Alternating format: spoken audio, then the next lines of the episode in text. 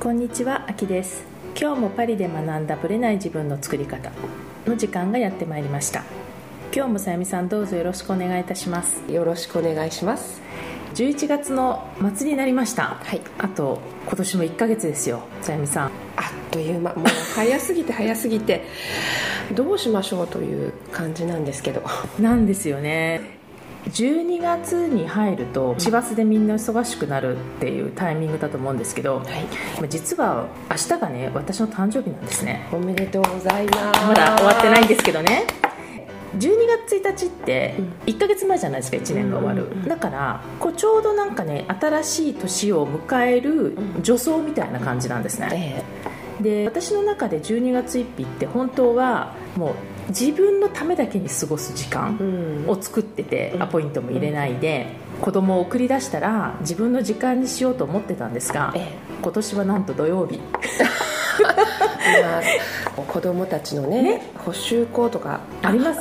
違う。今年はないんですよ。そっか。そう。12月1日ないんですけじゃあど家にずっといるっていうそうなんですよ。家にいるから一人の時間ももちろんなく。え。まあいいんですけどそれはだからちょっといつもと違うん。う12月1日なんですけども、うん。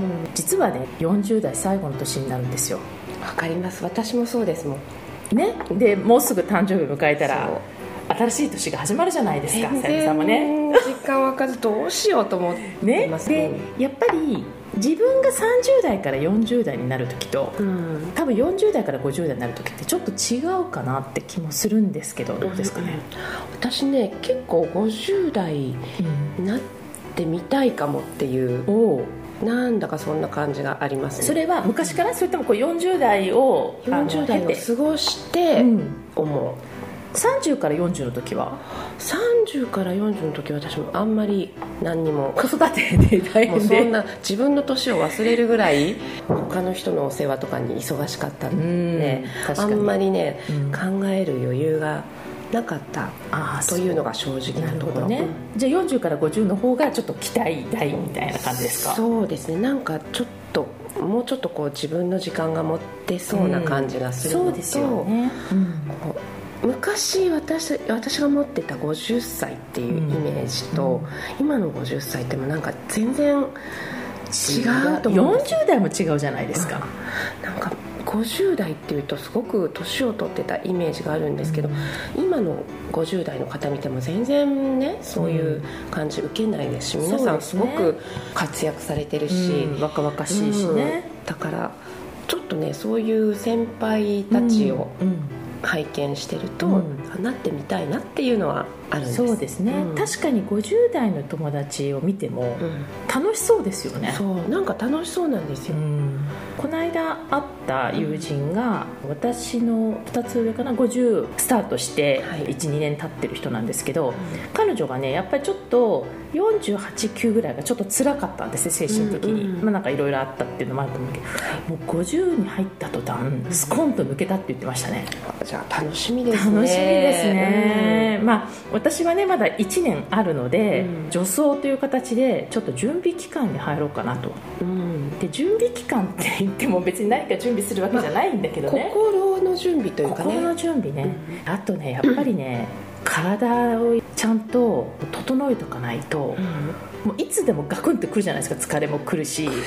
徹夜とかがもうできなくなりました。別に私もともとできないんですけどさゆみ私さんみたいに。してたんですそう私遊びも仕事も徹夜やったことないんですね遊びも仕事も徹夜してました。そうですよね。夜強いもんね。そう。だからそういう体力的なものとか、はい。あとやっぱり40代の友達と話すと、ん。健康ネタがすごいんですよ。特に私日本に行った時にそれを感じるかも、あ本当？え日本のお友達とってことですか？そうそうそうフランス人のお友達、そんなにああいう日本のテレビ番組みたいに健康ネタとかやってないですからね。ねあんまりそういうこと話さないんですけども、うん日本人の方がもっとこうそういうネタに敏感。確かに。ある意味更年期とかそういうくらいの話しかこっちしないかもね。そうですね、うん、で更年期の話ももうなんか婦人科行って、うん。パッチやってもらったらもう速攻元気になったとかそういう話で、そんな感じでもう終了、うん。終了みたいな感じで、はい。なんかこう悩むとか、うん。そういう話は聞かないですよねこっちね、あんまり聞かないですよ本当に、うんだから体力的にね、うんやっぱり疲れやすいとか今までのような感じにはならないので、うん。ちょっとそこだけはねこの1そうですね。年間の間に整えておこうかなっていううん。のだけ思って、うんあとはもうあんまり考えないっていうか感じでいきますかね。楽しんでいくのが一番、はい。大事かな。楽しもうかなとうん思います、はい。はい。さゆみさんも来年の3月は盛大にお祝いした方がいいんじゃないですか？ちょっとどうしましょうね50ねねフランスって50歳結構大大きく。きくやりますよね、なんか大きなイベントみたいな位置づけですよね。なんでですかねあれ。わかんないですね。還暦とはまた違うけ違どうけど。100の半分みたいな。そんな感じなんですか？ね。わかんないですけど。いいから。うん、でも50結構盛大にやる人たちですよね。多いですよね、うん。なのでちょっとまた企画してください。ねちょっと考えましょう。考えますはい、それでは本編スタートですはい。今回は質問いただいてますので質問をまず読んでください。私はいつも穏やかでいたい。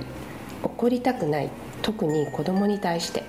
のですが、時間がない時や忙しい時何かに集中している時などに子供に話しかけられたり出かけにすっと出かけられないであれしたりこれしたりノロノロされるとイラッとしてつい早くしてあっちに行っていてくれる？ととっさに感情的になってしまいます。落ち着いて対応したいとは思いつつも周りに影響されやすくてなかなか理想の自分には遠いです。すぐに感情的になってしまう自分を受け入れて理想である穏やかな自分になるにはどうしたらよいですか？という質問ですね。はい。どうですか？イライラしたり、はありますよやっぱり、ね。うんあまりにもノロノロしてたり、ふてくされてたり、うん。朝こう機嫌が悪かったりとかっていうとやっぱりバシッと なりますね私も、うんうんでやっぱりこういうお子さんを持ってる方だけじゃなくてうん。こう人間関係ってほら自分ではコントロールできないこといっぱいあるじゃないですか。はい、特にお子さんは もうコントロール不可じゃないですか、うん。かつ人間関係でも相手がいるとこういうこと多分あると思うんですね。そうですね、でこの方の問題は感情的になってしまう自分とはい、本当は穏やかでいたい自分っていう2人いて、でもどうしても感情的になってしまう自分っていうのが強いっていうか、まあ、出ちゃうから、穏やかになれないって言って悩んでるってことですよね、でねこのパターンの話ってすごく多くてえまずね感情の揺れをどうやってうん。自分の中でこう解決していくかみたいなとこなんですけど、はい。そのもちろんケースバイケースなんですけど、うん。考え方だけちょっとお話をしたいなと思っていてじゃあ感情的になる自分とうん。穏やかになりたい自分っていう2人いた場合に、うん。感情的になる自分は、まあ、嫌な自分じゃないですか。はい。ある意味嫌いな自分で、穏やかになりたい自分っていうのが、まあ、自分の理想の自分じゃないですか。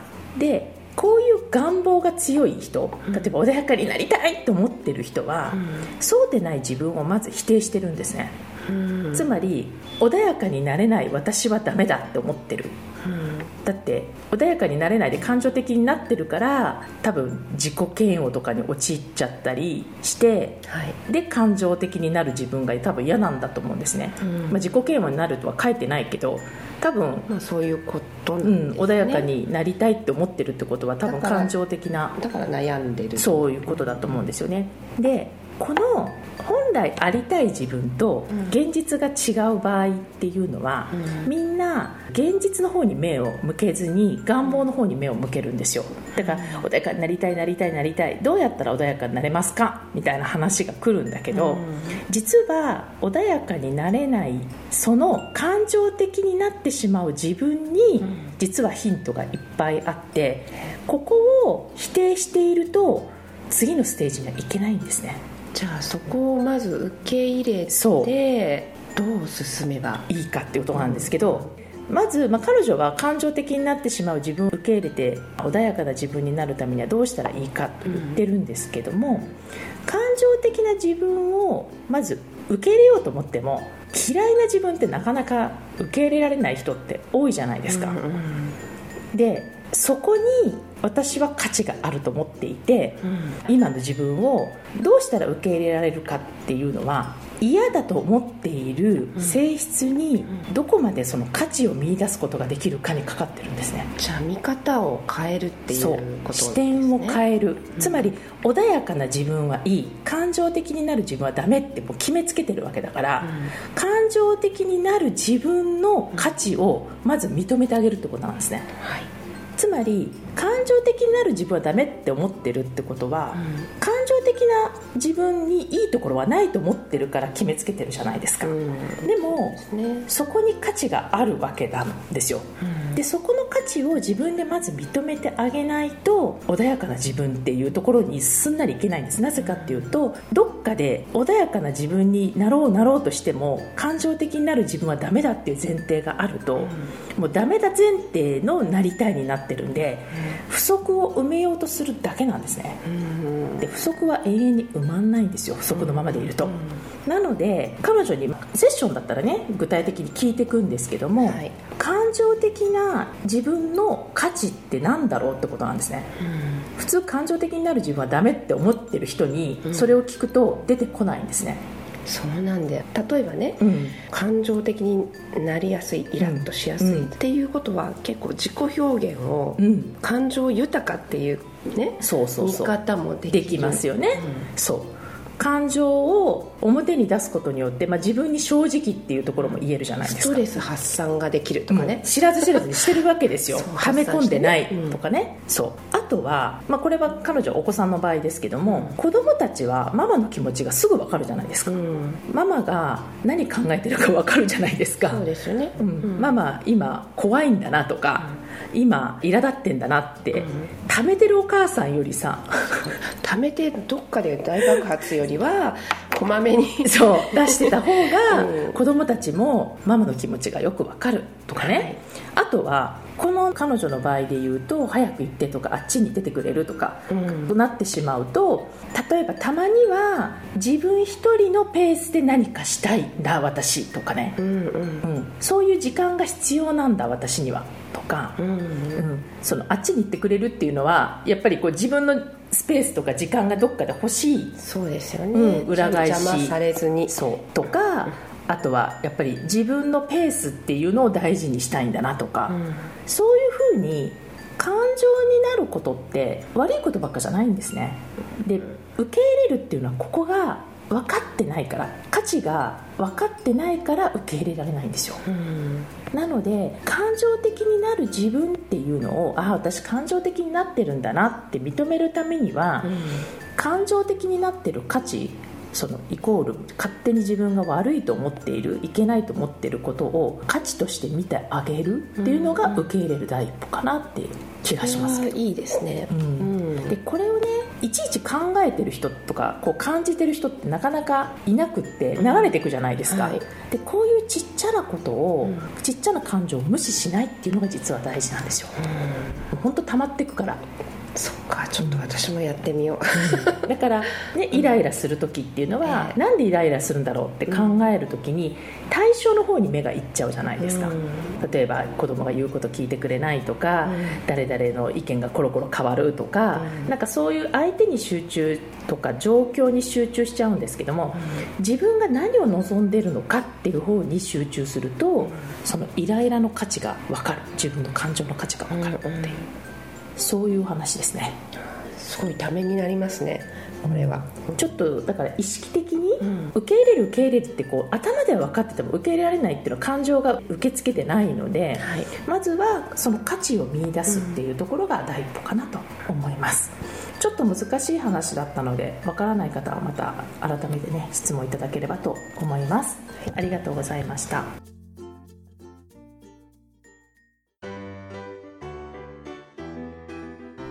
この番組は毎週金曜日をめどにお届けしています。確実にお届けするための方法として iTunes や Podcast のアプリの購読ボタンを押せば自動的に配信されますのでぜひ購読するのボタンを押してください。また皆様からの質問や感想をお待ちしています。オフィシャルサイトはパリプロジェクトで検索していただきお問い合わせから質問や感想をぜひ送ってください。オフィシャルサイトから LINE アットやメールレターで有益な情報をお届けしているのでこちらもぜひ登録してくださいね。また次回もパリで学んだブレない自分の作り方をお楽しみに。秋でした。